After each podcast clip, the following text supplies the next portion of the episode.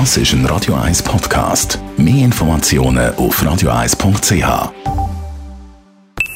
Die Morgenkolumne auf Radio 1 präsentiert vom Grand Casino Baden.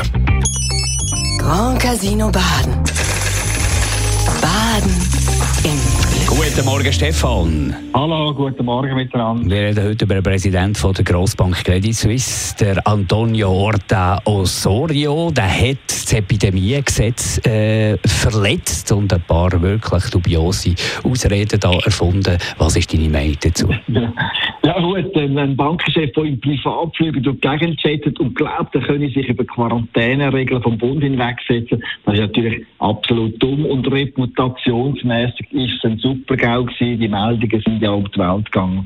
Und ich äh, habe wissen, äh, was sich da abgespielt hat und wie es so weit hat, ich kommen, habe ich mit ein paar Leuten geredet in der CS und komme zu einem Schluss. Es zeigt sich einmal mehr, dass Top-Banker, die Millionen kassieren, irgendwann abheben und die Realität nicht mehr wahrnehmen. Und was noch erschwerend dazukommt, und einen ganz gefährlichen Mix ergibt. Irgendwann gibt es in einer Firma niemand mehr, der sich getraut, das Maul aufzumachen und die eine oder andere kritische Frage stellt. Und genau so ist es bei der Credit Suisse gewesen. Der Orta Osorio, der hat in der Bank eine Machtposition erreicht, die gigantisch ist. Er ist der absolute Chef im Haus, der, der den Daumen aufhebt und ab, der, der über Karriere und über das Abstellgleis entscheidet. Mit der Folge, dass keiner mehr in seiner engsten Umgebung wagt, auch nur einen Pieps zum Besten geben.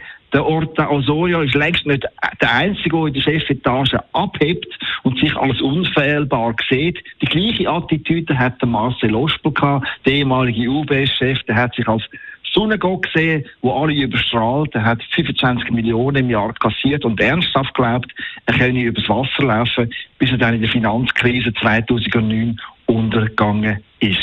Gleiche Realitätsverlust, ja grösser war, habe ich beim Bier in Vinzenz erlebt. Der hat sich als der ungekrönte König von der Ostschweiz gesehen und hat alles gemacht, was Gott verboten hat.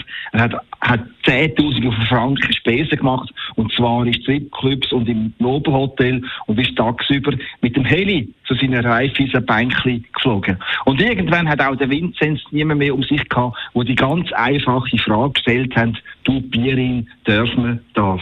Und das ist die Lehre, die sich der CS-Boss Orta Osoria nach seiner Reputationspleite von der letzten Tage beherzigen muss. Man kann eine Firma, eine Bank nicht wie, eine, wie ein Fürstenhaus führen und vor allem sollte man ab und zu die eigenen Leute fragen, damit man nicht abhebt und irgendwann krachend auf dem Boden landet.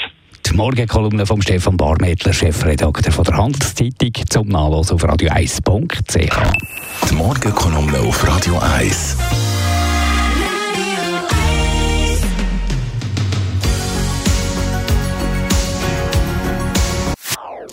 Das ist ein Radio 1 Podcast. Mehr Informationen auf radio1.ch.